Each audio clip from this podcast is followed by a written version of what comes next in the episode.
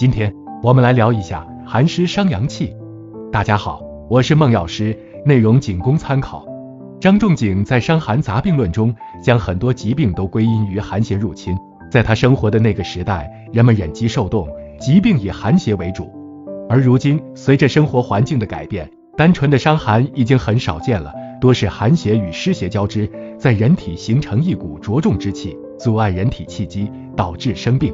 在生活中，我们可能经常会注意到这样奇怪的现象，就是冬天很少见到着凉感冒的人，反而是夏天常有这样的病症发生。冬天气温低，受寒湿侵犯容易理解，而夏天这么热，怎么还会有寒湿呢？其实。这正是现代人不良的生活习惯造成的。炎炎夏日，人们多待在空调房中，身体该出汗时却被空调冷气所阻，汗液发不出来，就淤积在体内，导致体内湿邪堆积，造成阳气虚衰。尤其是到了七八月份的长夏天气，湿气达到最盛，而人体五脏之脾最喜造物湿，长夏湿气过盛，就容易损伤脾脏。脾主运化，可以运化水液。运化水谷，把吃进去的粮食、水谷精微营养的物质以及水液输送给其他的脏器，起到一个传输官的作用。脾的这种传输的作用对生命来说至关重要，故而中医把它称为人的后天之本。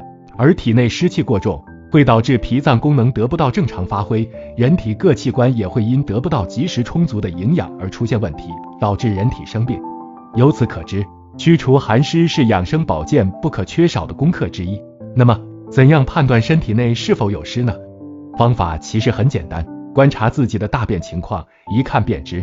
如果长期便溏，大便不成形，那么很有可能就是你的身体蕴含了太多的湿气；而长期便秘，则代表着体内的湿气已经很重了。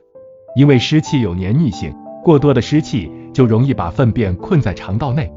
事实上，驱除寒湿最好的办法。就是让身体温暖起来，因此健康与温度有着密切的关系。众所周知，掌提人体生杀大权的是气血，而气血只有在温暖的环境里，才能在全身顺畅的流通。如果温度降低，血流减慢，就会出现滞涩、淤堵，甚至啊血液会凝固，那么人就将面临死亡。而且，人的体温上升，不仅会增强人体的免疫力。还能在正常细胞不受影响的情况下，大量杀死癌细胞。此外，温度过低会使体内的寒湿加重，外在表现就是上火。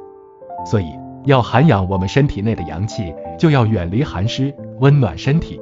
在中医养生学中，让身体温暖起来的办法有很多，《本草纲目》中就记载了很多可以养阳的食物，羊肉、狗肉、党参等都是补益阳气的，让身体动起来。为自己选择几项适合的运动，放弃淋浴，经常泡个热水澡，养成睡前用热水泡脚的好习惯。这些方法也能让身体暖和起来，使人体阳气生发，免疫力提高。今天的内容我们先讲到这儿，感谢您的收听，下期见。